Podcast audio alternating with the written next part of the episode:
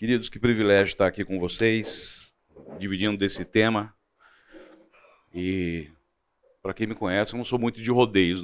Eu tenho aqui um, uma agenda para cumprir com vocês de oito aulas. Cada aula vai ser um tema. Então não vai dar tempo de eu ficar aqui me apresentando e o porquê desse estudo e isso, aquilo. Nós vamos direto para a aula. A gente tem que cumprir com essa agenda e, e tem alguns objetivos a serem a serem cumpridos aqui, tá? O que, que eu pedi? Fala, querido. Mas a aula explica um pouco sobre o porquê do estudo? A aula em si? Eu não entendi a sua pergunta. A aula em si, ela dá ponto de partida para entender o porquê do estudo? Sim, sim. Eu vou explicar. Eu vou explicar. É, Primeira coisa que eu queria pedir para vocês. Eu não sei como é que está a semana de vocês. Eu não sei como é que vocês chegaram aqui. Quais são as preocupações. O que eu peço é que você agora esqueça a tua segunda-feira. Esqueça a tua semana. Esqueça tudo aquilo que pode te impedir de ter um momento especial com Deus. Eu quero que você assista essa aula comigo. Eu quero aprender junto com você, porque é, você vai ver que é um, um, tema forte, interessante. E até ontem eu estava na casa de, de, uns, de uns queridos, eu falei assim: puxa, como é que eu vou falar sobre isso? Porque isso daqui também é uma dificuldade minha. Mas Deus é maravilhoso, porque Ele nos permite olhar para as nossas falhas, ele sabe que nós somos falhos, ele nos aceita nesse formato e nos dá as ferramentas para que a gente possa tratar isso. Então, assim, assista essa aula pensando em você. Não assista essa aula pensando, ah, puxa vida, pulando é assim. Pensa na tua vida, no teu relacionamento com Deus. Não se preocupe com mais nada. Eu preciso que você tenha foco para que a gente tenha um bom aproveitamento. Como é seu nome? Pedro Henrique. Pedro Henrique, a gente vai tratar sobre incredulidade, mas de uma forma muito prática. Eu não vou ficar aqui fazendo todo um levantamento sobre fé e uma parte de filosofia. Nós vamos tratar desse tema da forma como a palavra de Deus trata. Nada aqui vai ser discutido fora daquilo que as Escrituras nos passam. Como é que nós vamos tratar desse tema?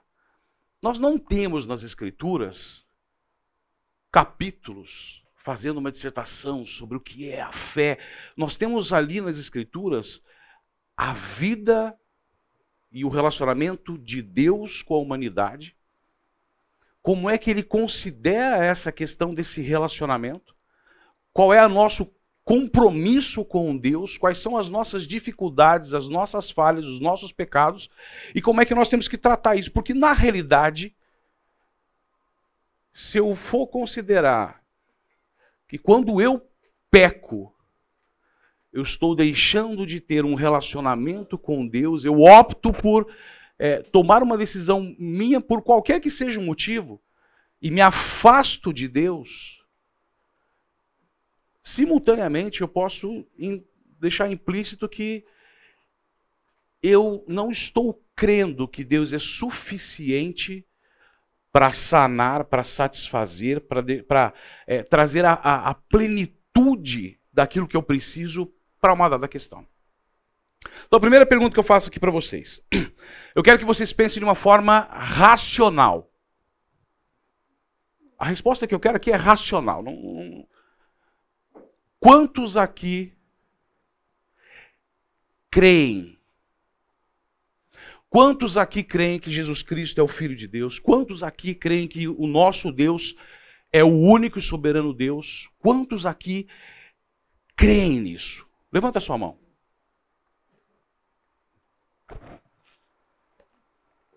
Maravilhoso. A segunda pergunta que eu vou te fazer é: a porta está fechada. A gente não vai passar vergonha. Levante a mão Quem nesta semana não cometeu nenhum pecado?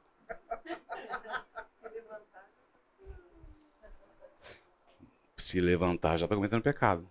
1 João diz: Aquele que diz que não tem pecado faz de Deus mentiroso.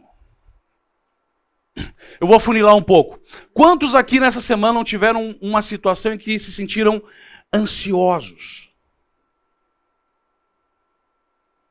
Por qualquer que seja a situação e a circunstância. Quantos aqui não tiveram uma situação nessa semana que tiveram medo? Em que tinham que se posicionar e sentiram vergonha. Quantos aqui nessa semana, em algum momento, não sentiram ódio, raiva, desejo de vingança?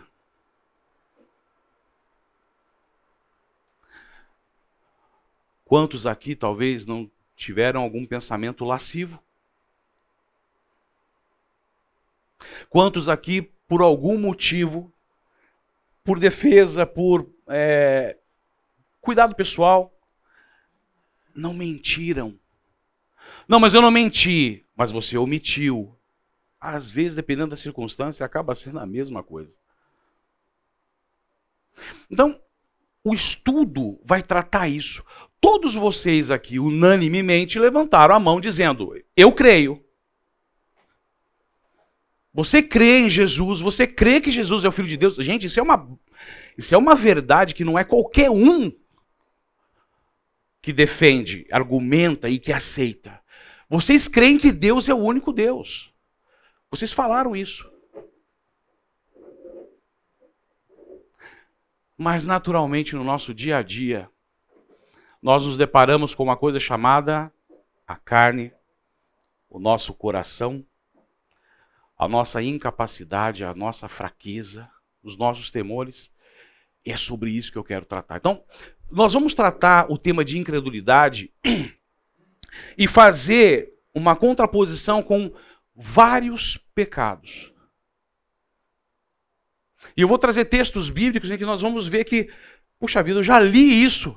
Está tão claro aqui, mas às vezes falta o cuidado de parar e ler devagar. E meditar na palavra.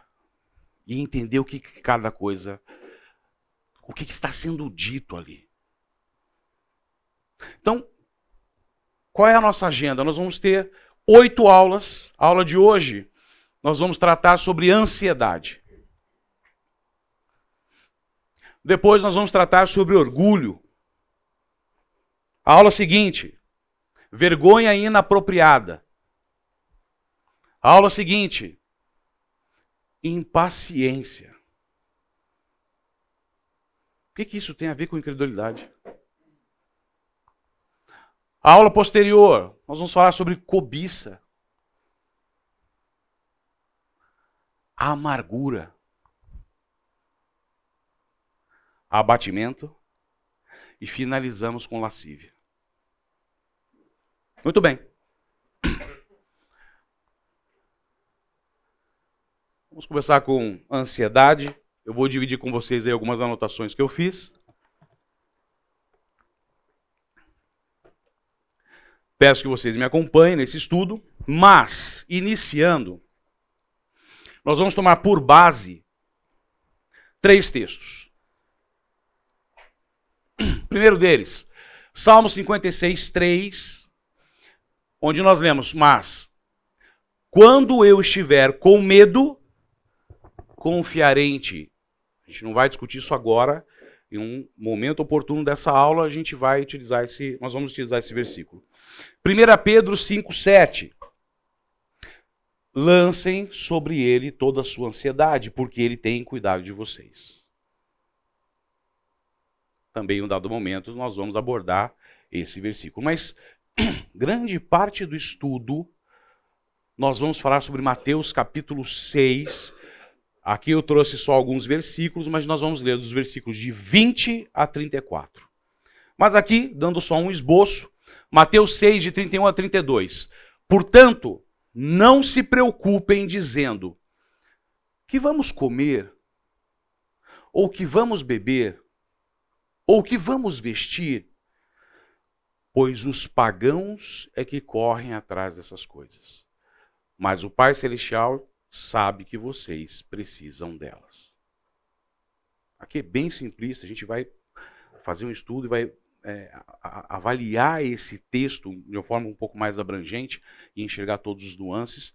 Eu gostaria que foi que eu, o compromisso que eu pedi que vocês assumissem comigo. Vamos assistir essa aula olhando para o nosso próprio coração.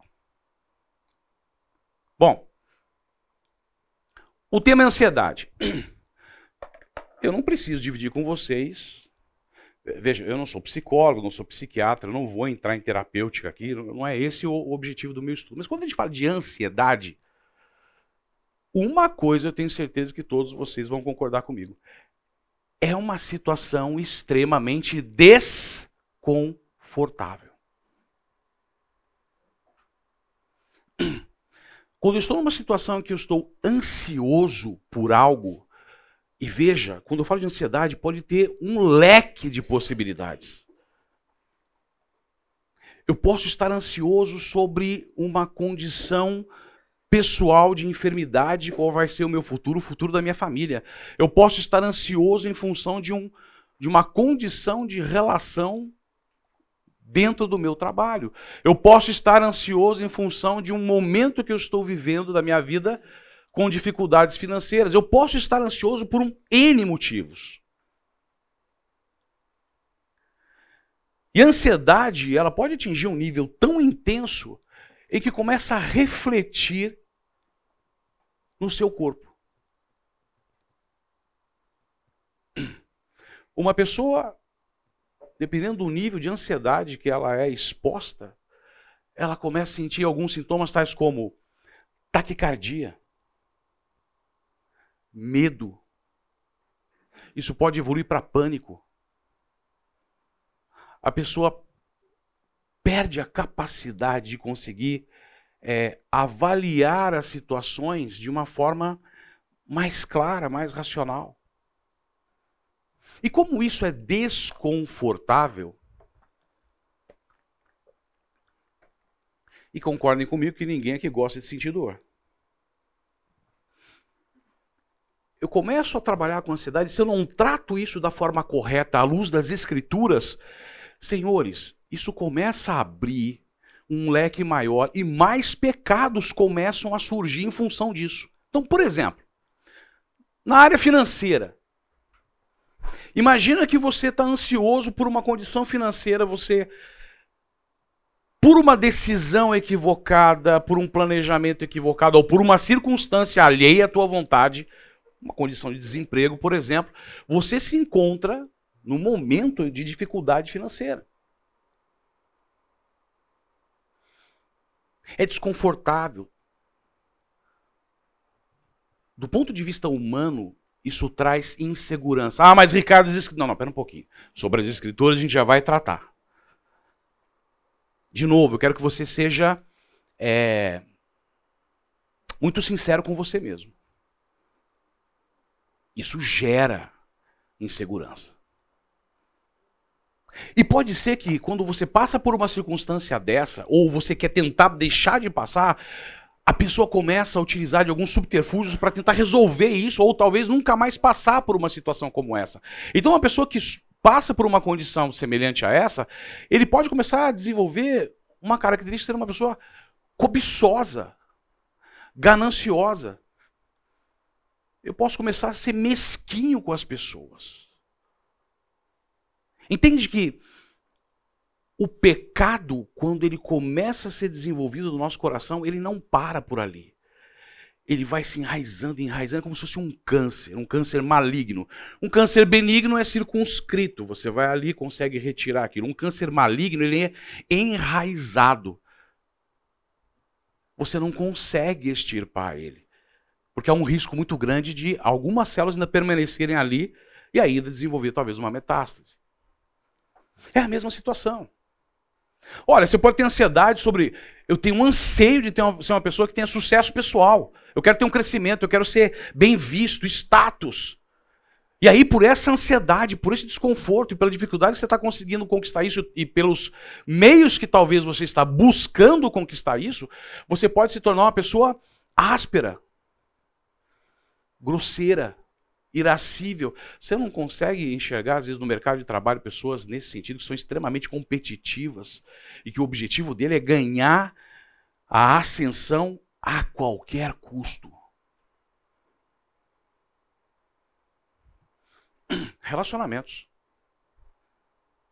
Olha, eu sou uma pessoa que tem dificuldade de relacionamento. E aí isso me gera ansiedade, porque não tem como você. Ninguém é uma ilha. Você pode até tentar, mas em algum momento você vai participar de um evento social. Só que você não sabe se relacionar. Isso gera em você ansiedade, temor. Ou então, por exemplo, uma situação como essa: eu vou me expor numa sala para poder falar com o público. Nesse caso, eu até digo que é muito pior, porque se eu estivesse dando uma matéria secular, senhores, eu ficaria mais tranquilo. Porque uma matéria secular, talvez hoje eu tenha um conceito que amanhã mude. Agora, quando eu estou aqui falando a palavra de Deus, eu morro de medo. Porque eu não tenho como mudar. E é uma responsabilidade muito grande. Então eu peço a Deus que Ele me permita ser usado como instrumento dele para que ele fale o que ele acha que é correto, não o que eu entendo. Então, se assim, na minha boca você não vai ouvir assim, ah, não, a minha percepção, eu acho que é assim. Aí pronto, já acabou, já não tem valor nenhum. Não tem valor nenhum. Porque a minha opinião não tem valor nenhum. É o que a Escritura diz. Mas, de qualquer maneira, essa pessoa começa, por essa questão, desenvolver uma distância, começa a se tornar indiferente, insensível. E olha, a palavra de Deus é clara. Ela pede que nós possamos viver em comunhão.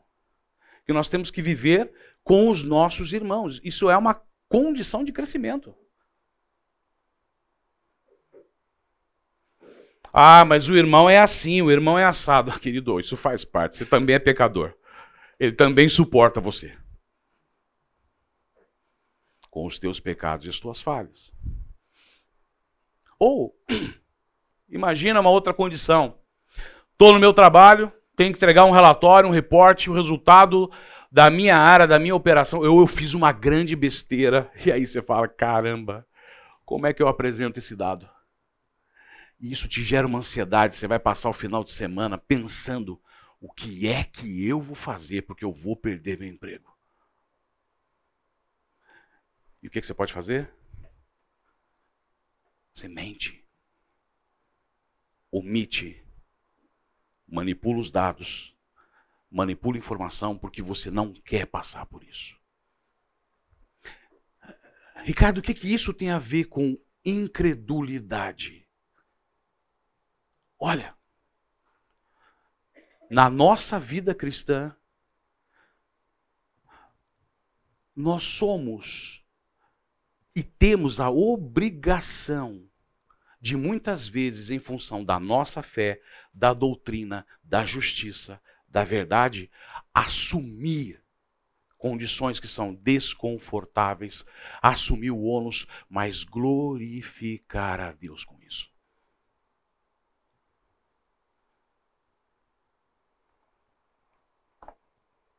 Vamos prosseguir. Muito bem. Abra suas Bíblias, abra suas Bíblias em Mateus capítulo 6.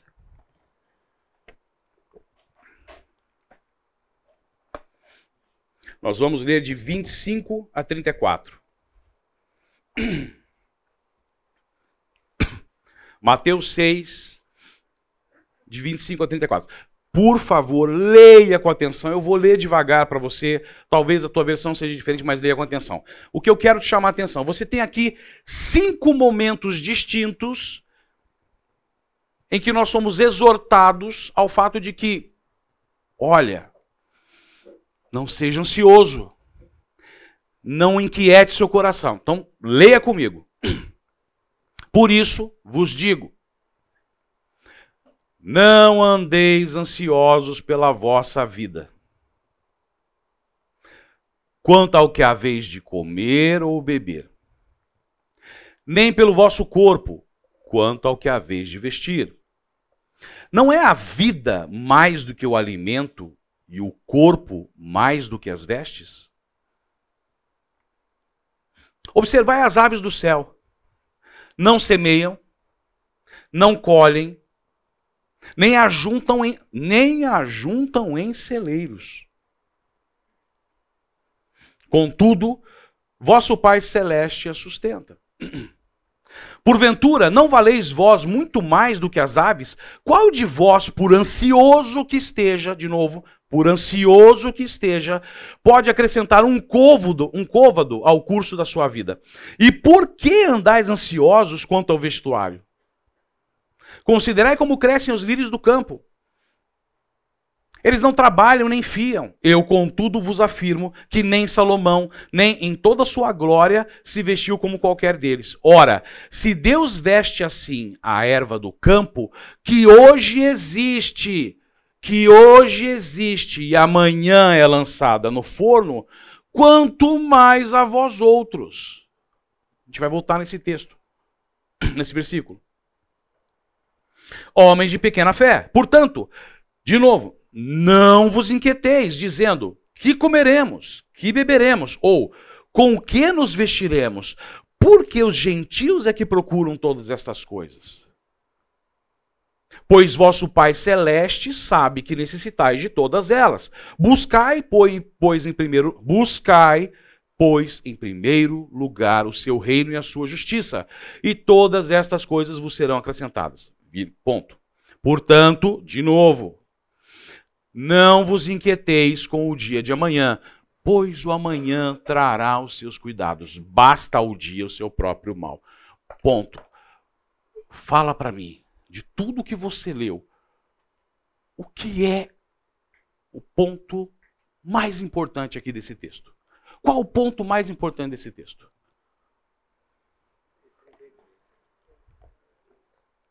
Lê para mim.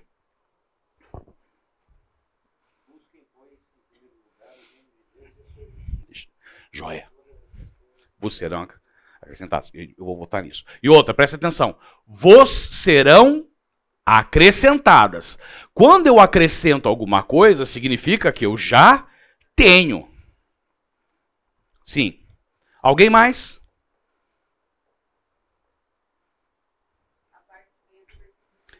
Lê para mim. Mas o Pai Celestial sabe que vocês precisam delas. Muito bom.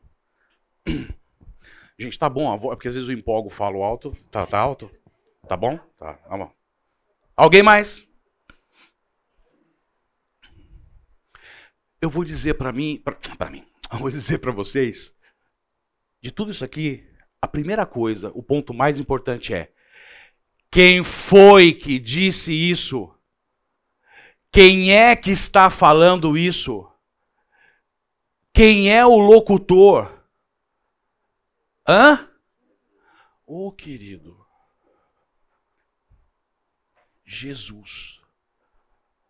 Oh, primeiro ponto para a gente trabalhar a questão da fé e da, da credulidade. Porque veja, eu não estou falando, não, não é qualquer um.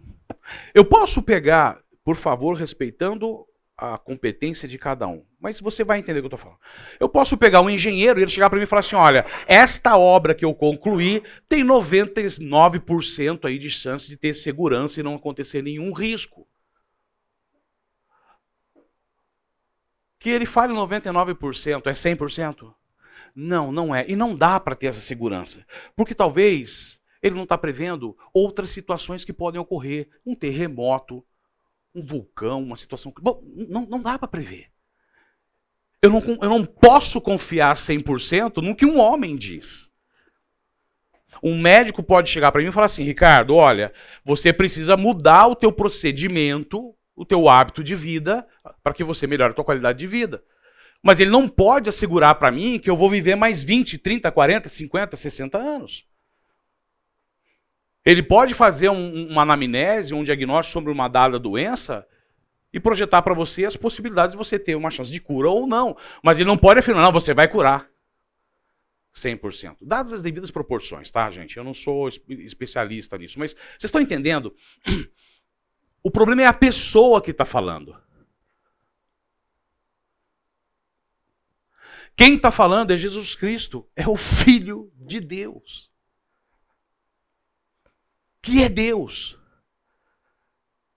Ninguém menos, ninguém mais do que se fez homem, veio aqui, se entregou como sacrifício vivo, único, único, único, para que através, através daquilo que ele fez, nós todos tivéssemos acesso à salvação e à vida eterna.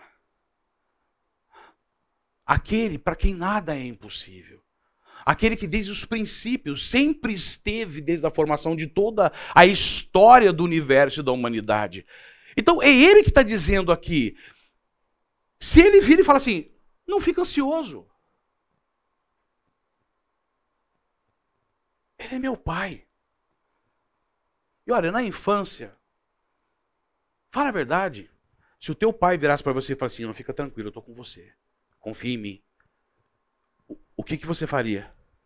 Você confiaria porque é teu pai, a não ser que teu pai seja um tranqueira. Mas, por exemplo, em casa, uma das coisas que a gente sempre tratou foi: eu falei, olha, eu nunca minto para vocês. Se eu falar que dá, dá. Se eu falar que não dá, não dá. Se eu não sei, não tenho resposta, não me enche, não dá para responder agora. Mas, ah, esse xarope é ruim? É. O xarope é ruim. Mas você precisa tomar. Ah, eu vou tomar injeção. Dói? Dói. E ó, de verdade, filho, eu não quero estar no seu lugar. Mas dói, dói, mas eu vou estar com você. Não resolveu, mas eu estava junto. Só que desenvolveu uma condição de confiança. E quando eu tratei com eles o seguinte: olha, façam o que vocês fizerem. Por pior que seja, se você me contar, é claro que vai ter consequências. Mas a gente vai tratar junto. Agora, se você não me contar, ou se você mentir e eu ficar sabendo depois, existe uma coisa que é quebrada, que é a confiança. O dano vai ser maior. Então, a gente está falando nada mais, nada menos do que Jesus Cristo, que está aqui falando para eles. Ah, mas eu não estava lá escutando, não precisa. Opa, você acabou de falar para mim que crê em Jesus, foi o início da aula. Você crê que a palavra de Deus é a palavra de Deus? 2 Timóteo 3,16, toda, toda, se você não entendeu, toda a escritura é inspirada por Deus. Foram homens que escreveram. Deus sempre é, aceitou e respeitou a, a, a, característica, a forma de escrita de cada um. Mas toda a escritura foi inspirada por Deus. Foi soprada por Ele. Então eu creio nisso. Então, quando eu leio um texto desse e ele fala para mim, viu, não te preocupa com o que comer, com o que vestir, com a tua vida. E Deus é extremamente sincero. Não tem nenhuma promessa que você não vai ter problema. Ele fala assim: a cada dia o seu mal. Mas há uma orientação. Busque em primeiro lugar o reino. Aí você lê um texto desse e faz uma análise dessa e fala: Ah, meu pai. Que vergonha.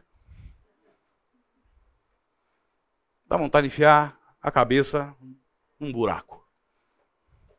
Sabe o que é o melhor de tudo isso? Deus não te olha assim.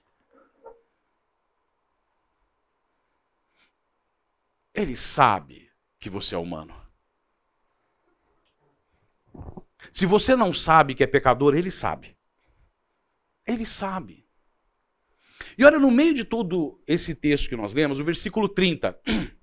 Outro ponto importante. Ora, se Deus veste assim a erva do campo, que hoje existe e amanhã é lançada no forno, então vamos lá. Se eu pegar uma erva, mato, uma flor, qualquer coisa, qualquer vegetal, se eu lançar na fornalha, se eu colocar no fogo, o que, que acontece? Começa com quem, termina com mar. Queima. O que que sobra? Nada. Talvez poeira, pó, nada.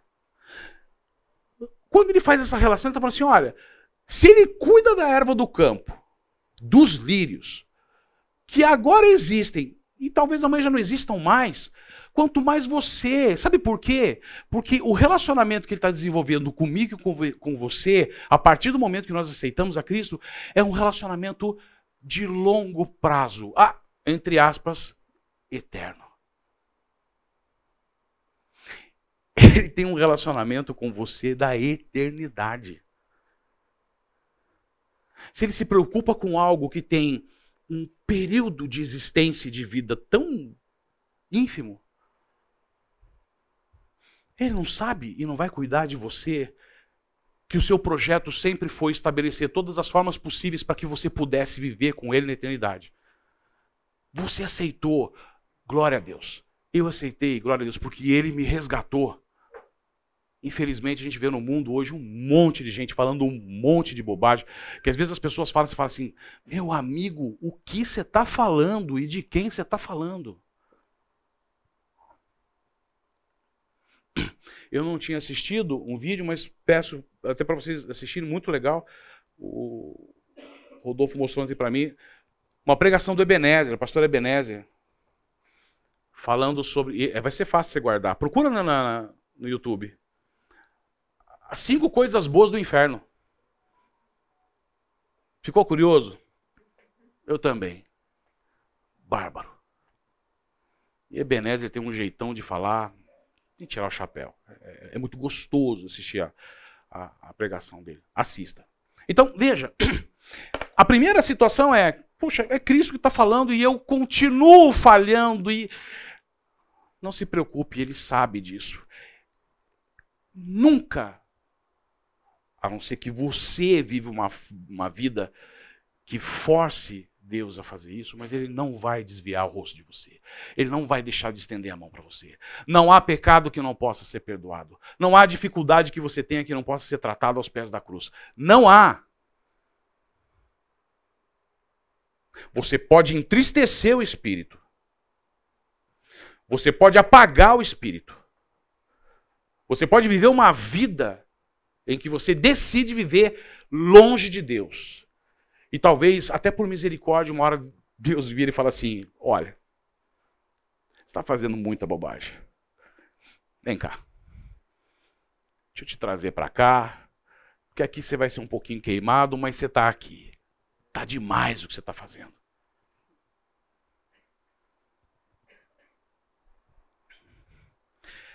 Incredulidade eu tenho que ter fé nisso. Então, quando olha um texto desse, não é só ler e falar, ai, faz sentido, puxa, então eu não tenho que me preocupar. Não, eu tenho que crer nisso e focar a minha vida e, e a, os meus esforços naquilo que realmente é importante. Busque em primeiro lugar o reino. Crer nas promessas dele. Isso é uma promessa, mas da forma correta. Calma que a gente chega lá. Muito bem. Então, posso dizer que nós estamos aqui numa condição de falta de confiança em tudo que Deus nos prometeu. Sim. Falta de confiança no quê? Nessas situações, elas nos cegam de tal forma em que eu não eu, eu não consigo explicar, mas veja, você parece que você diminui a infinita glória e o infinito poder de Deus na sua vida. E você também fecha os teus olhos para olhar para algo concreto, que são as suas promessas. É o que está na palavra. Sabe qual é a vantagem que nós temos? Uma que nós cremos e sabemos que esse Deus é verdadeiro, porque quem crê e todos aqui disseram que creem, eu duvido que não teve um momento na sua vida de experimentar Deus agindo de uma forma maravilhosa. Por maior que seja a situação, ou menor que seja, por maior que fosse a angústia e a ansiedade, por menor que fosse. E aí eu posso olhar para as promessas e eu tenho lá vários textos bíblicos para cada circunstância, para cada situação, que podem me dar a segurança do tipo, eu confio.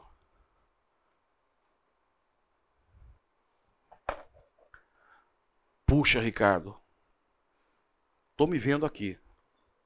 Eu também. E creio eu que isso é comum a todos. Olha esse texto. Eu não sei se você prestou atenção nele. Vamos lá para Marcos. Marcos capítulo 9, nós vamos ler do versículo de 20 a 24.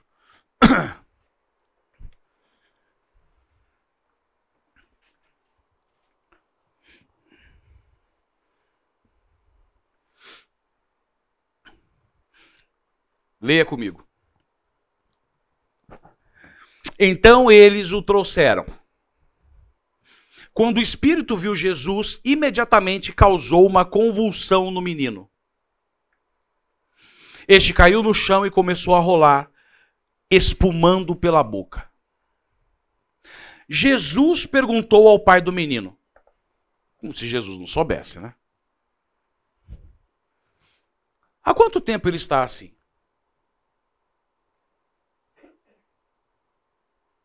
Desde a infância, respondeu ele.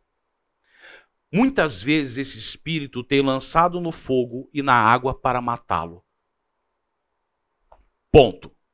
Olha para mim. Teu filho, ele conseguia prever quando esse evento ia acontecer? Não. A circunstância em alguns momentos, o filho corria risco de vida. Está escrito aqui. Do jeito que eu sou com os meus filhos, isso ia me gerar um estresse, uma ansiedade diária louca. Porque eu ia ter que acordar pensando o que é que eu vou fazer para tentar proteger, evitar uma situação como essa. Pai, eu vou brincar ali. Pai, eu vou para tal lugar. E a qualquer momento, algo sério podia acontecer. Então, veja, eu não estou diminuindo a questão de que esse homem vivia por longos anos uma condição de extremo estresse, ansiedade. Tem um, um, um dito popular que diz que Depressão é excesso de passado, estresse é excesso de presente e ansiedade é excesso de futuro. Aqui é uma condição que ele não conseguia prever. Então entenda. Não adianta a gente olhar para ele e falar assim: ah, mas puxa, se coloque no lugar. E aí ele vira para Jesus e diz assim: Mas se podes fazer alguma coisa, tem compaixão de nós e ajuda-nos. Presta atenção na resposta de Jesus. Você já tinha percebido nisso? Se podes. Alguém tem uma outra versão? Se eu posso. Sabe o que a gente acabou de falar aqui, do que nós vemos em Mateus? Eu falei assim: o que é o ponto mais importante? É a pessoa que está falando. Ele está com Jesus e ele fala assim: Mas se puderes fazer alguma coisa. Ele fala: Se eu posso. Disse Jesus: Tudo é possível aquele que crê.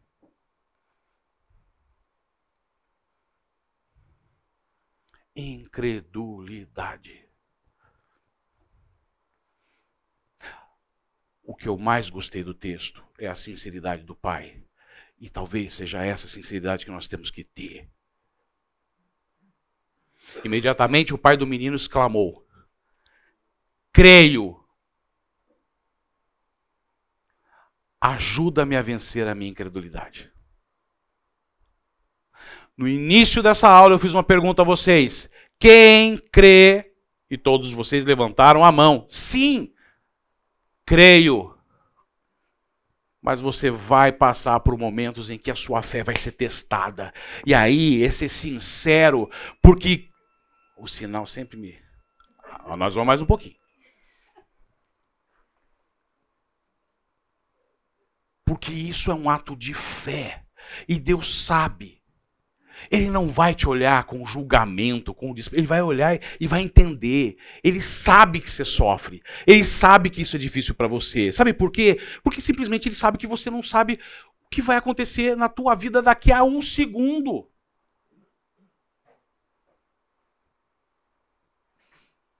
Mas enquanto pai, ele se sente honrado, glorificado quando você chega para ele e fala assim: ajuda a vencer a minha incredulidade. Quando você confessa para ele o teu pecado.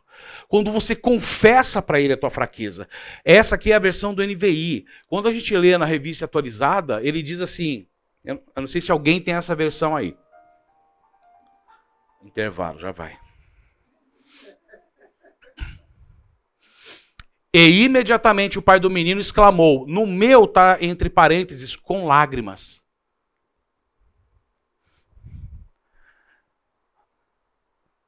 Com lágrimas. Porque não diminua o sofrimento desse pai.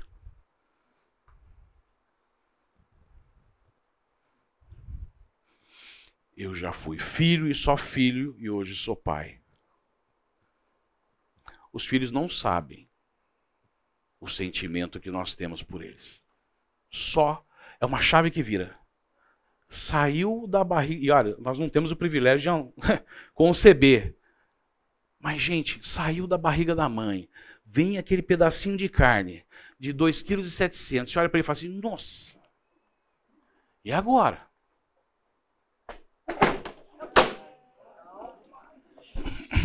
Você vê como é uma situação tensa.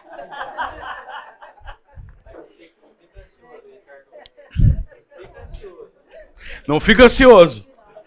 Olha. Com lágrimas. Obrigado por segurar aí. É. Não quebrou.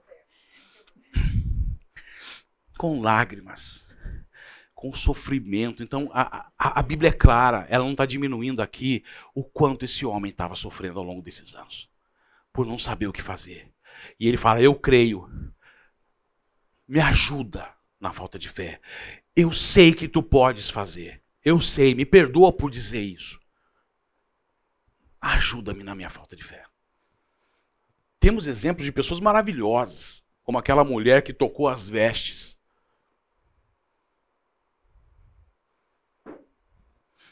Temos exemplos em que Jesus falou assim: olha, eu não posso dar alimento para os cachorrinhos.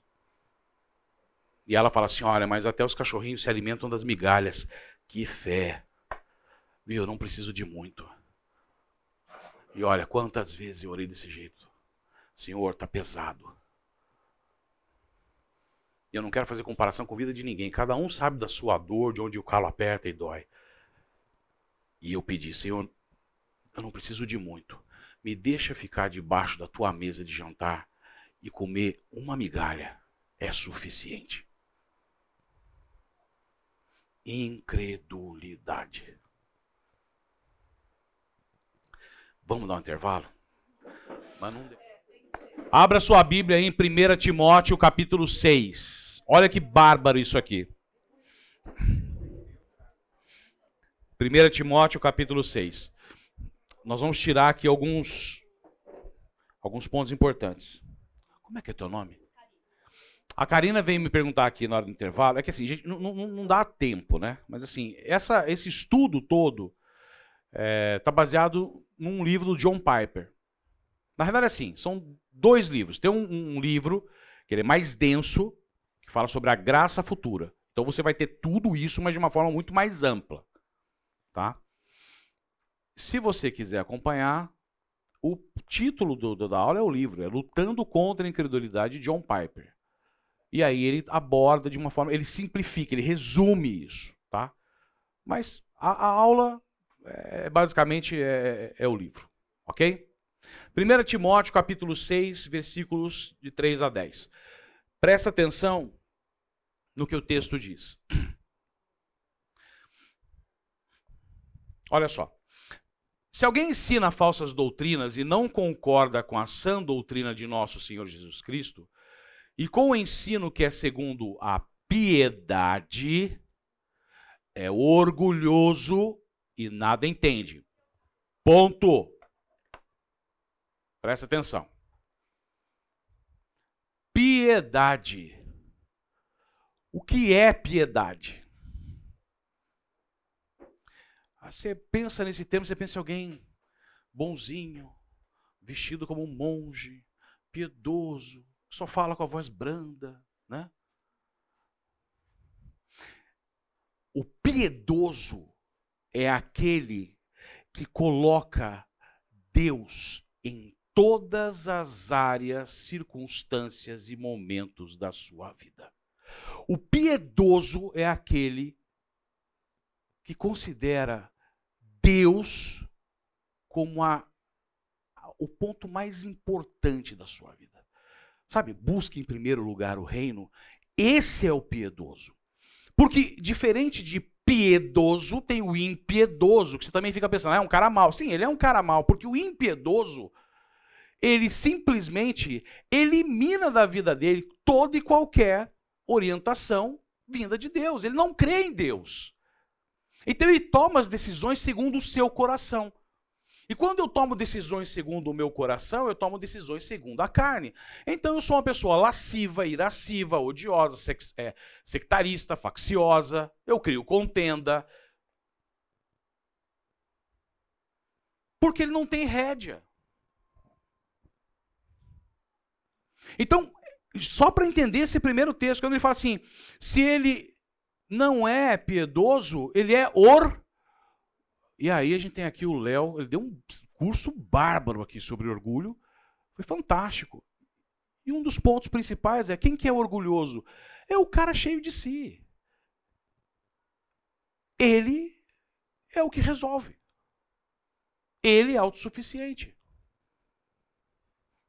Então, se, e nós somos, vocês falaram para mim que todos aqui creem, somos piedosos. Então, assim, essa não é uma característica nossa. Porque o orgulhoso, o impiedoso, esse tal mostra o interesse. Seguindo o texto, tá? Desculpa.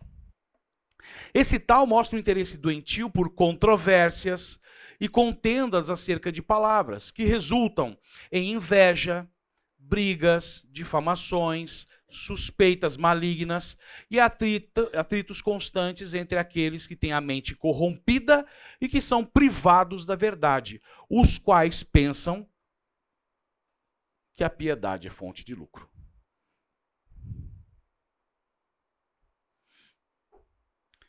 A Bíblia não se contradiz. Eu vou ler aqui para vocês, não sei se vocês querem abrir, mas Gálatas capítulo 5, versículos a partir do 16, se não me engano. Você vai encontrar aqui o ímpio, você vai encontrar aqui o orgulhoso. Olha só. Gálatas 5, versículo 16. Eu acho que a gente vai até o 21. Quero dizer a vocês o seguinte: deixem que o Espírito de Deus dirija a vida de vocês. Quando eu creio, o meu principal objetivo é permitir que a ação do Espírito seja plena na minha vida. É entregar minha vida para Ele, é confiar na soberania de Deus. Dirija a vida de vocês e não obedeçam aos desejos da natureza humana. Porque a nossa natureza humana, porque o que a nossa natureza humana quer é contra o Espírito quer. E o que o Espírito quer é contra o que a natureza humana quer. Os dois são inimigos e por isso vocês não podem fazer o que vocês querem. Porém, se é o Espírito de Deus que guia vocês, então vocês não estão debaixo da lei.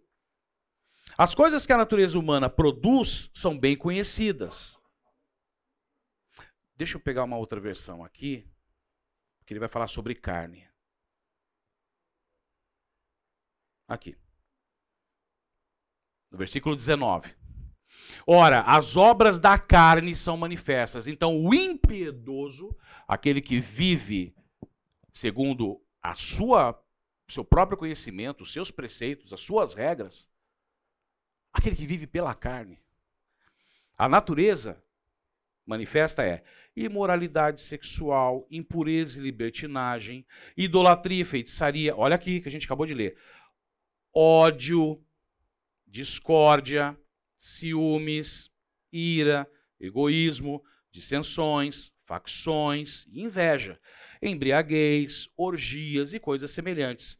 Eu os advirto, como já antes os adverti, aqueles que praticam essas coisas não herdarão o reino de Deus, porque eles não fazem parte.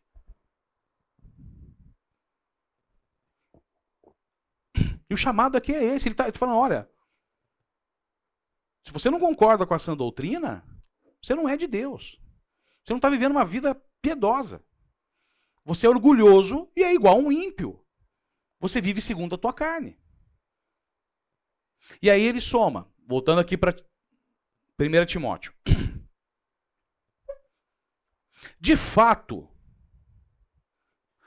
a piedade com contentamento é grande fonte de lucro. Pois nada trouxemos para este mundo e dele nada podemos levar. Por isso, te, olha aqui o que a gente acabou de ler em Mateus. Tendo o que comer e com o que nos vestir, estejamos com isso satisfeitos. Então presta atenção. De maneira alguma, o que eu quis dizer lá atrás é: não sejam ansiosos por nada quanto ao que comer, o que vestir, e Deus vai te dar uma vida maravilhosa. Não, não, não, não. Aqui em Timóteo está falando de viver uma vida de piedade com contentamento. O que é uma vida com contentamento?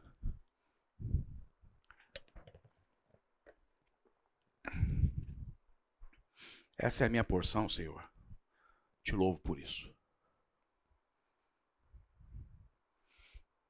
Ele prometeu para mim que eu não vou deixar de me vestir, não vou deixar de comer, eu não vou deixar de ter o cuidado dele. Mas não está prometido aqui uma casa no bairro do mais alto padrão. Ou como as igrejas que pregam aí fora, né? Tenho três carros importados na garagem. Antes era um desgraçado, agora eu sou empresário, eu sou isso, aquilo. Não, tá, não, não tem essa promessa aqui. Então, entenda: viver debaixo dessa fé e crer é crer que aquilo que Deus está me dando é o melhor para mim. Pode não ser o que eu quero, mas por algum motivo, o que Ele está me dando, Ele acha que é suficiente. Em Salmo 119 tem um versículo que diz o seguinte: olha, não me dê nada menos do que eu preciso para que eu não peque contra ti, nem nada mais para que eu me desvie. Provérbios também diz isso.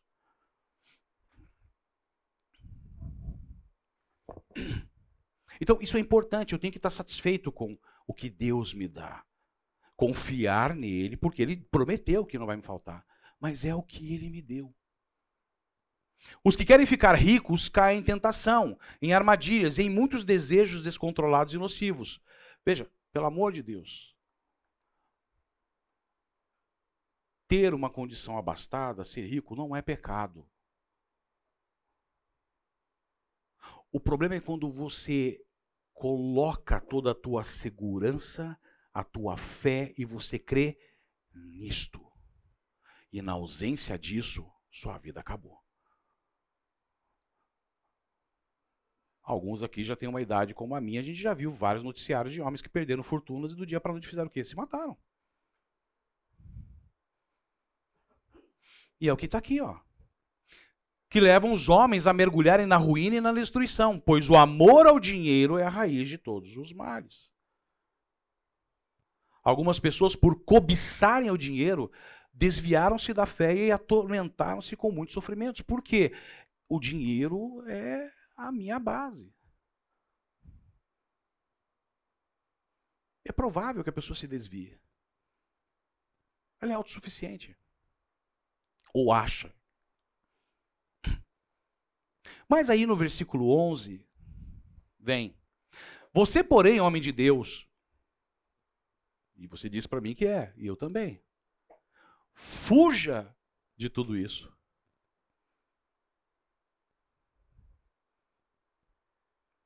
Porque assim como ele sabe que nós podemos ter ansiedade, nós podemos ter temor, ele sabe que isso aqui é fácil de você em algum momento correr atrás e começar a virar foco da tua vida. Então ele fala: fuja de tudo isso. E busque o quê? Olha o que a gente acabou de ler em Mateus. O que é o reino? Justiça. Justiça é a palavra. Piedade é viver uma vida piedosa. Acabei de dizer para vocês, uma vida piedosa é uma vida em que você, para tudo na tua vida, você vai considerar o Senhor. A fé. O amor. A Bíblia diz que quem tem medo não está aperfeiçoado no amor. A perseverança, porque veja, nós somos humanos, a nossa vida é de altos e baixos. Então, assim, põe uma coisa na sua cabeça: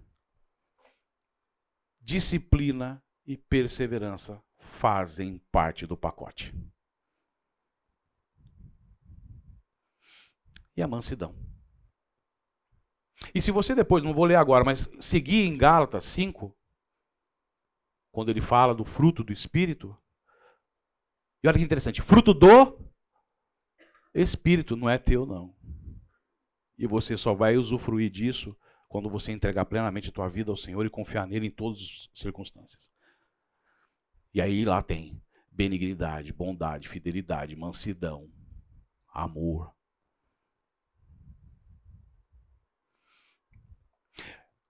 Veja se você consegue agora ler esse último versículo, versículo 12, de outra forma. Porque várias vezes, né, você, ah, combata o bom combate da fé. Né? Quando você vê tudo isso que a gente acabou de ler aqui, te dar uma outra visão. Combata o bom combate da fé.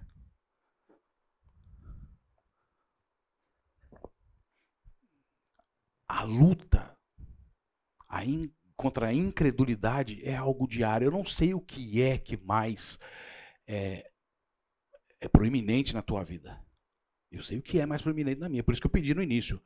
Assista essa aula pensando em você, no teu coração. E não no, ah, eu lembrei de alguém que é desse jeito. Vou falar com ele depois. E é uma batalha.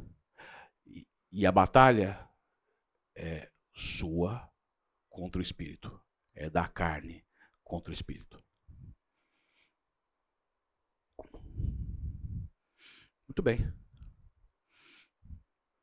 Mas você fala, mas Ricardo, puxa vida, estou saindo daqui deprimido, né? Porque eu tenho sentimentos de ansiedade. Você tem, eu tenho. Porque eu falei, eu falei, como é que eu vou dar essa aula? Então, pelo amor de Deus, eu não sou exemplo para ninguém. Eu estou aqui dividindo com vocês e aprendendo com vocês. E quero que isso faça parte da minha vida, do meu coração. Mas nessas circunstâncias, e ficar claro, é como se você estivesse dirigindo um carro em uma época de muito frio, chovendo, e aí fica o vidro todo cheio de gotas de água e por dentro embaçado. Já acordou cedo e o teu carro por dentro está totalmente embaçado, você não enxerga nada. Então você não consegue enxergar um palmo na frente do teu nariz. E quando a gente não consegue enxergar um palmo na frente do nariz, ou alguma circunstância nos tira o chão, que infelizmente às vezes nós colocamos a nossa confiança em outras coisas e não em Deus, e gera ansiedade, incredulidade. Aí eu tenho que crer nas promessas. No início do curso, Lá na primeira aula eu falei assim: ó, olha os textos básicos, a gente vai voltar a falar sobre isso. Salmo 56, 3. Mas, mas eu, quando estiver com medo, confiarei em ti.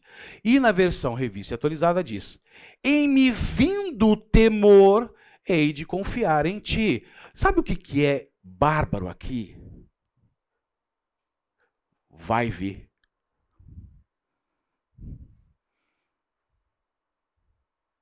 Cristo nunca mentiu. No mundo tereis.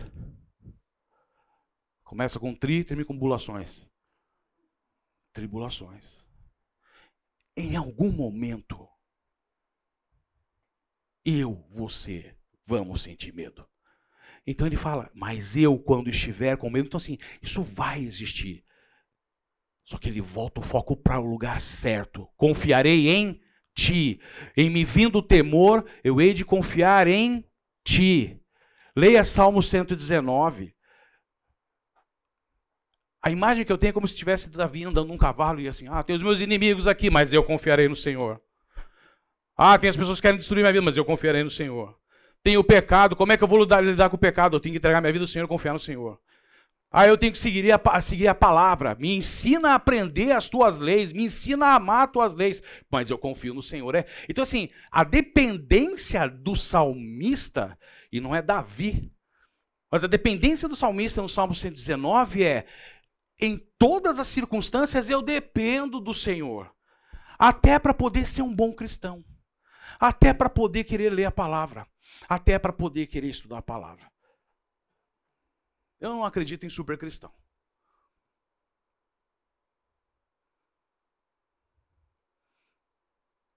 Mas eu sei que a gente precisa ler a palavra todo dia. Eu sei que a gente precisa orar. E eu sei que tem horas que eu desvaneço, tem horas que isso é mais intenso na minha vida. Mas eu tenho que ter a percepção de que nesses momentos eu tenho que voltar para Cristo e falar assim: me ajuda. Sabe por quê? A gente vai ver uma imagem aqui bárbara. Esse mundo é um lixo.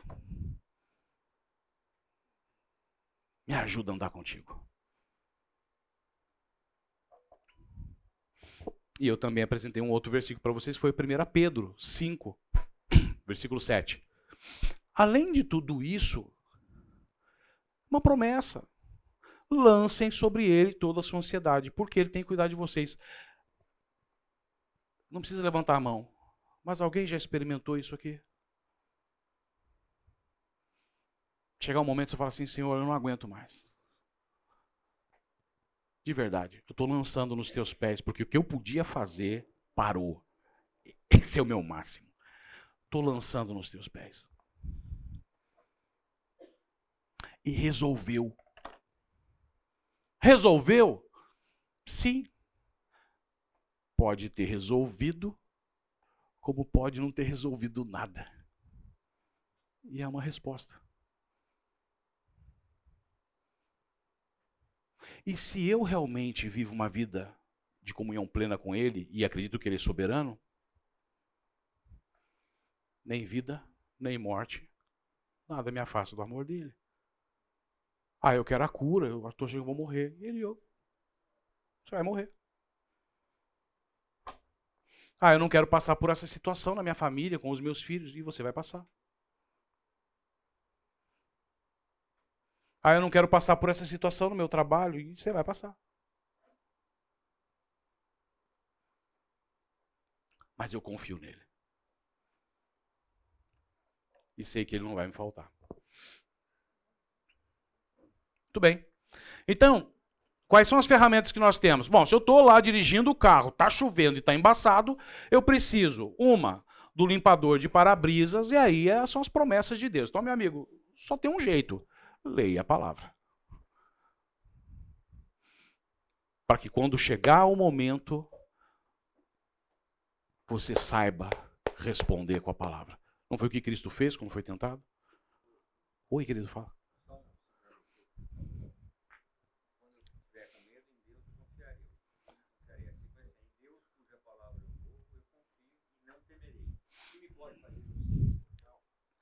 Em Deus em cuja palavra eu louvo. É a confiança nas promessas. Então não é uma coisa abstrata.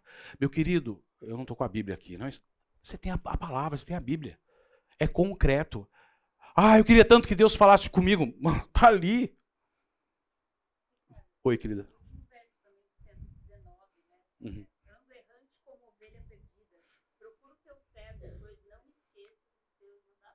Fantástico. Sempre ligado aos mandamentos. E, e, e honesto, né? Ele anda como? Como uma ovelha perdida. Tenha isso claro, sabe por quê? Porque nessa circunstância você começa a se sentir indigno, incapaz, culpado e naturalmente você se afasta. Só que Deus sabe disso. Ao invés de você se afastar, você tem que ir para Ele. O que Ele confessa. Olha, eu piso na bola. De novo. E se você já pediu perdão, ele vai falar assim: de novo? Não me lembro. Porque ele já te perdoa. Isso é graça. Limpador de para-brisas, as promessas de Deus. E aí nós temos o desembaçador, que vai nos fazer compreender melhor. E aí o Espírito Santo. E é o presentaço de Deus. Deus se preocupa conosco. Leia João 17. Antes de Cristo, um dos últimos momentos de Cristo com seus discípulos, ele ora pelos discípulos. E se você ler com cuidado lá, tem um versículo em que ele ora por nós que estamos aqui. Porque ele fala: Eu estou aqui, mas daqui a pouco eu não estarei mais. Cuida dos meus.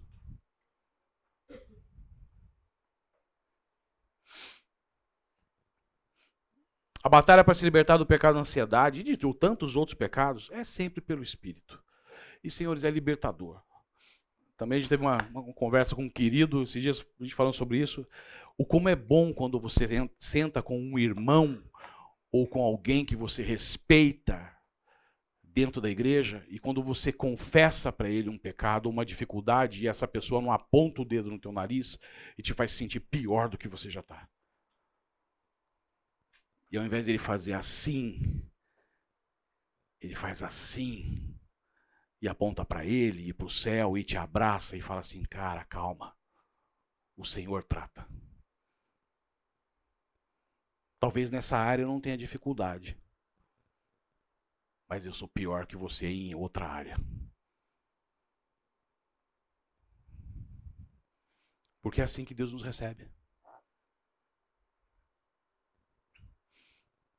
Vamos revisar Mateus 6. Tentei achar um lírio, não achei. Vai uma orquídea. É bonita, né?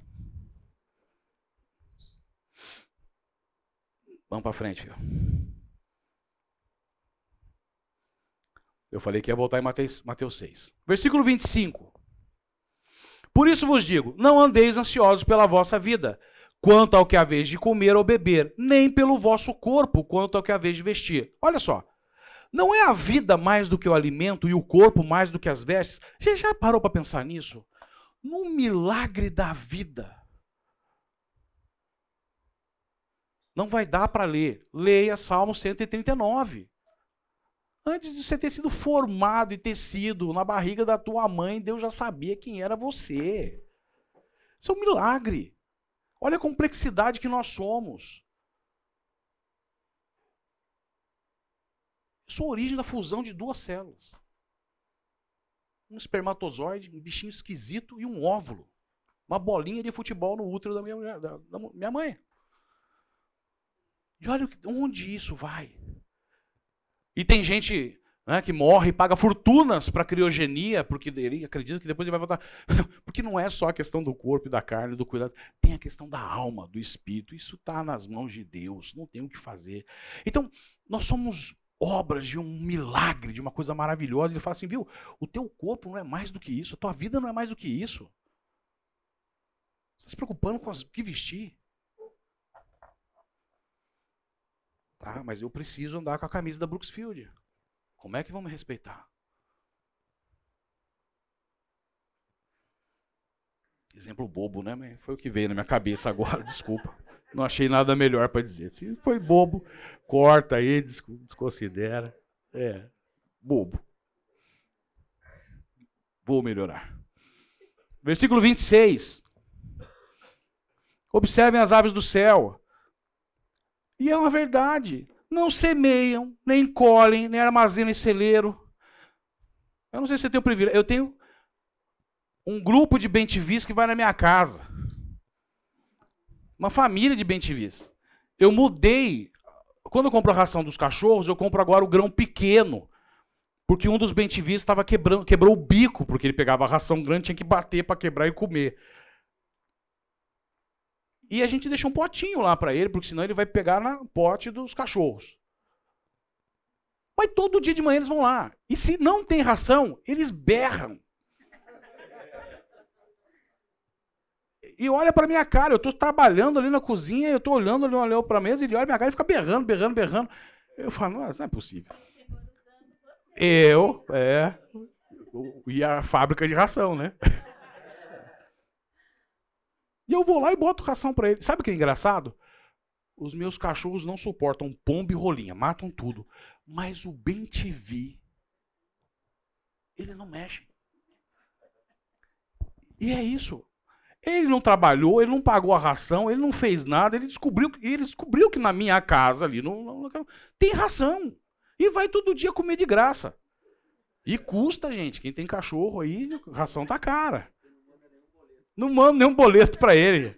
Não daria para conversar com ele e falar assim: ó, vamos dividir esse, esse ganho aqui. Tá dando emprego. tá gerando emprego para a fábrica de ração. Mas olha, não semeiam, não colhem, não armazenam em celeiros. E quanto nós, às vezes, estamos sofrendo porque eu não tenho celeiro. O Pai Celestial os alimenta. Não tem vocês muito mais valor do que elas? Ou esse daqui? Às vezes eu me sinto desse jeito. Já entendia que eu eu não quero nem olhar para celular mais, porque eu, eu me sinto um computador fazendo um login e fico enfurnado naquele negócio, trabalhando e vejo isso, e vejo aquilo, não sei o quê, e vai numa reunião, abre o computador, e é celular, e é nego me chamando no WhatsApp, é nego chamando não sei o quê. A gente fica sucumbido a isso. Se você deixar, a gente perde identidade. O mundo consome. E olha o que ele diz aqui. Versículos 27. Quem de vocês, por mais que se preocupe, pode acrescentar uma hora que seja a sua vida? Gente, isso é verdade. O que eu posso fazer para evitar isso? Porque vocês se preocupam com roupas. Vejam como crescem os lírios do campo. Eles não trabalham nem tecem. Contudo, eu digo que nem Salomão, em todo seu esplendor, vestiu-se como um deles. Se Deus veste assim a erva do campo, que hoje existe, amanhã é lançada no fogo, não vestirá muito mais a vocês, homens de pequena fé. Não veste muito mais a vocês, homens de pequena fé. E eu estou correndo atrás. Você quer ver como é que eu estou correndo atrás? Isso aqui, ó, ao passo de nem dormir direito. Pensando nos desafios do dia a dia. É o trabalho, é isso, mas veja, é o. Brilha o contas a pagar, né? Porque o contas a receber se usufrui dele ali por alguns segundos na conta bancária. Porque parece que ele entrou e vai embora e fala, aleluia, Senhor. Por alguns segundos eu vi. Olha que, de novo, quem está falando? Jesus. Portanto, não se preocupem dizendo que vamos comer, que vamos beber, que vamos vestir. Com quem ele nos compara? Pois os pagãos é que correm atrás dessas coisas. Mas o Pai Celestial sabe que vocês precisam delas. É fé. Quando eu vivo nesse formato, e se eu não me não ficar atento, eu estou vivendo como um ímpio.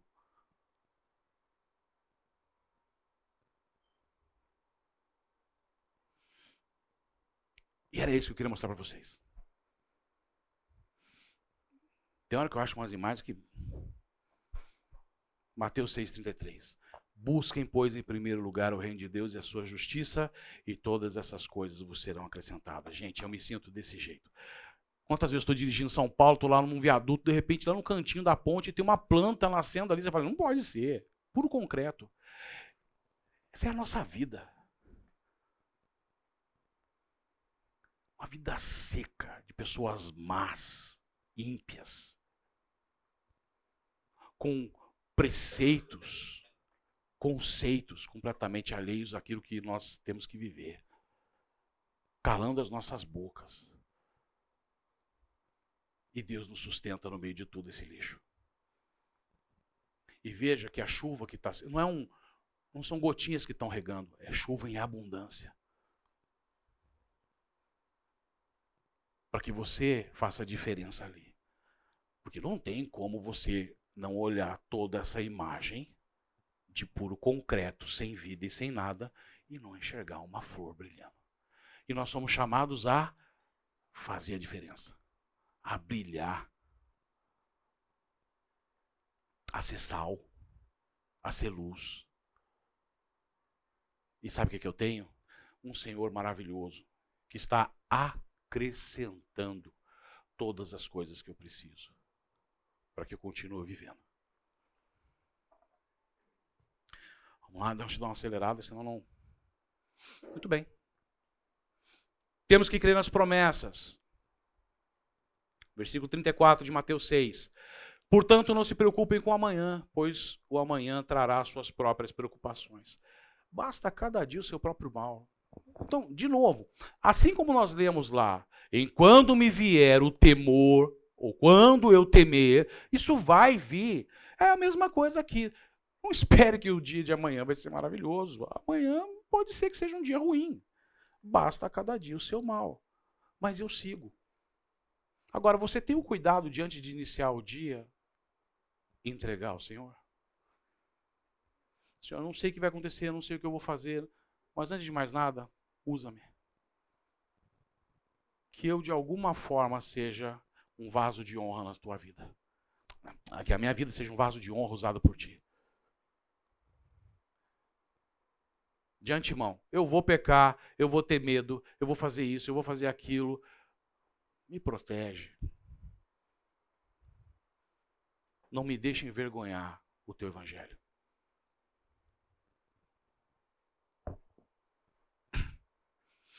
1 Coríntios 10, 13. Gente, promessa. Não sobreveio a vocês tentação que não fosse comum aos homens, e Deus é fiel. Ele não permitirá que vocês sejam tentados além do que podem suportar, mas quando forem tentados, ele mesmo providenciará um escape para que possam suportar. Promessa! Tá pesado! É muito mais do que eu consigo suportar. Deus não mente. Se ele te deu aquilo, ele sabe que você pode. É uma prova, é uma prova. E para que serve a prova? Para você ser aprovado e mostrar que você passou daquela etapa.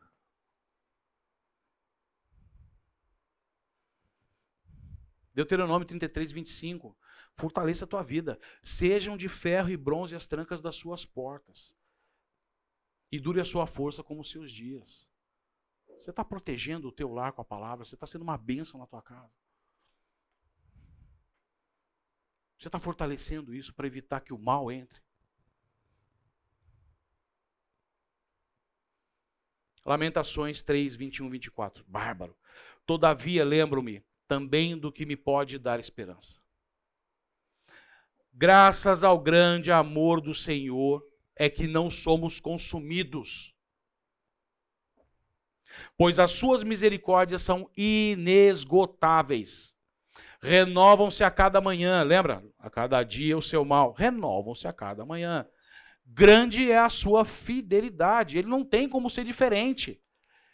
Isso faz parte do caráter de Deus. Ele é fiel. Você não é. Eu tenho que confiar nisso. Digo a mim mesmo: a minha a minha porção é o Senhor. Portanto, nele porei a minha esperança. Digo, a minha porção é o Senhor.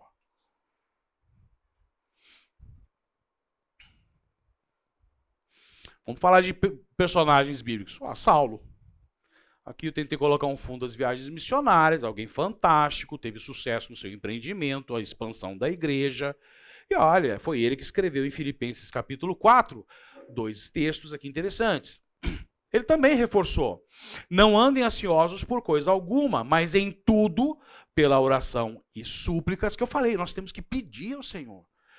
Não é só crer, é crer e pedir, chegar para ele, se humilhar e falar assim: tu és o meu pai, eu creio em ti.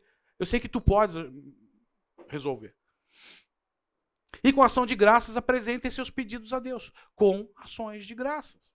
E aí ele soma no versículo 19, dizendo: O meu Deus suprirá todas as necessidades de vocês, de acordo com as suas gloriosas riquezas em Cristo Jesus. Ah, suprirá todas as suas necessidades, né? Vamos lá.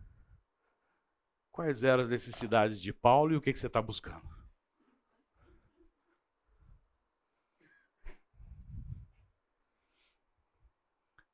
Paulo teve as melhores vestes, foi preso, foi perseguido, foi açoitado, foi humilhado, pregou. E ele diz: olha, todas as minhas necessidades foram supridas. Em próprio Filipenses capítulo 4, ele diz assim: olha, tudo posso naquele que me fortalece. Mas antes ele fala assim: olha, porque eu passei privações, eu passei fome, eu sei o que é passar fome, eu sei o que é ter abundância, eu sei ter de tudo.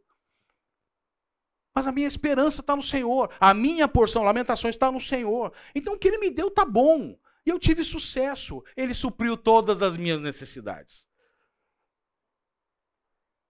Eu não me vejo olhando Paulo tomando champanhe junto à classe nobre daquela época, desfrutando. Então, cuidado. Mas é uma promessa. Ele vai suprir todas as minhas necessidades. Quais são as suas necessidades? Está alinhado com o reino? Porque ele diz: buscar em primeiro lugar o. Então, o reino talvez não seja o que você está buscando. Ficou claro?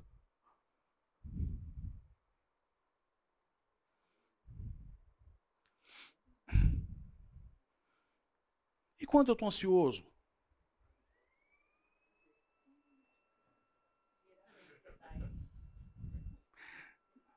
Alguém tem que pegar os filhos? Levanta a mãozinha. Nossa, é muito filho.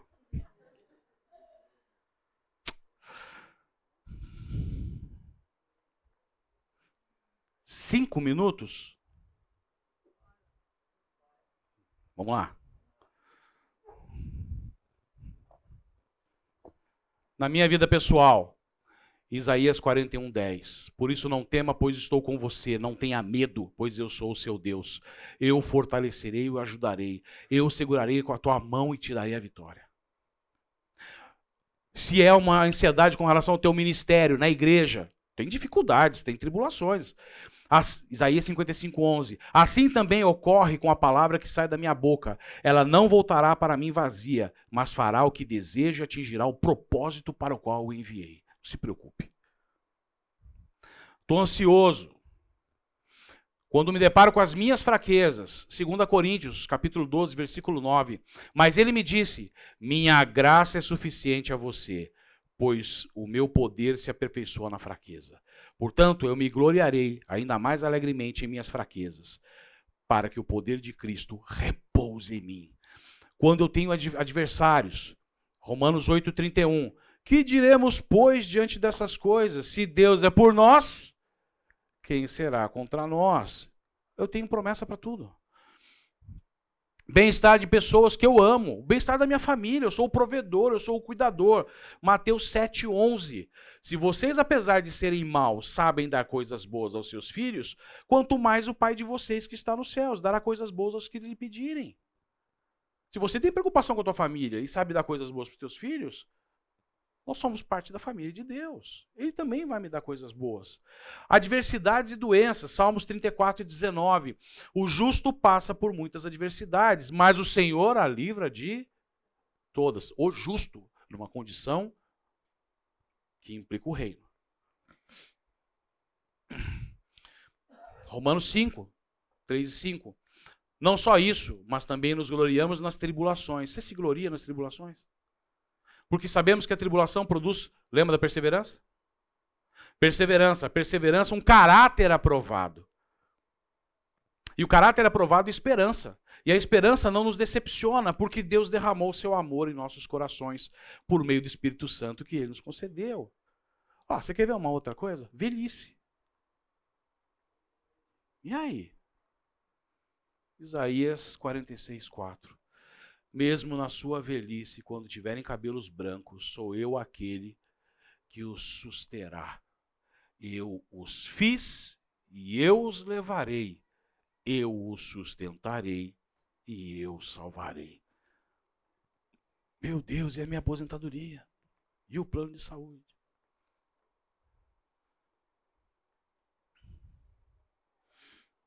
Morte. Romanos 14, 7 e 9. Pois nenhum de, de, nós vive apenas para si, nenhum de nós morre apenas para si. Se vivemos, vivemos para o Senhor, e se morremos, morremos para o Senhor. Assim, quer vivamos, quer morramos, pertencemos ao Senhor. Pronto, acabou.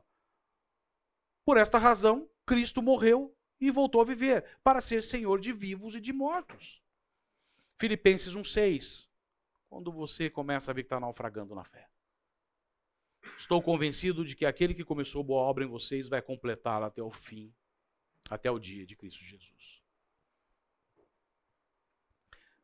Família. Ah, mas eu abracei a fé e arrumei uma encrenca com a minha família porque eles são completamente avessos a isso.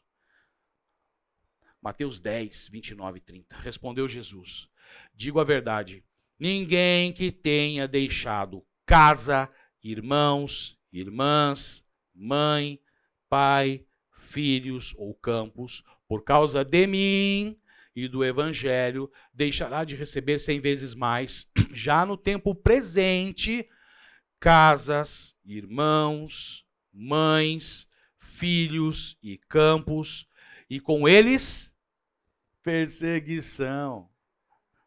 Você está sendo perseguido pela tua família? Você está junto com a família de Cristo, vamos ser perseguidos juntinho? Vocês são meus irmãos. E na era futura, a vida eterna. Muito obrigado pela paciência de. Passou três minutos. No outro eu vou tentar diminuir. Obrigado, gente. Um ótimo domingo para vocês.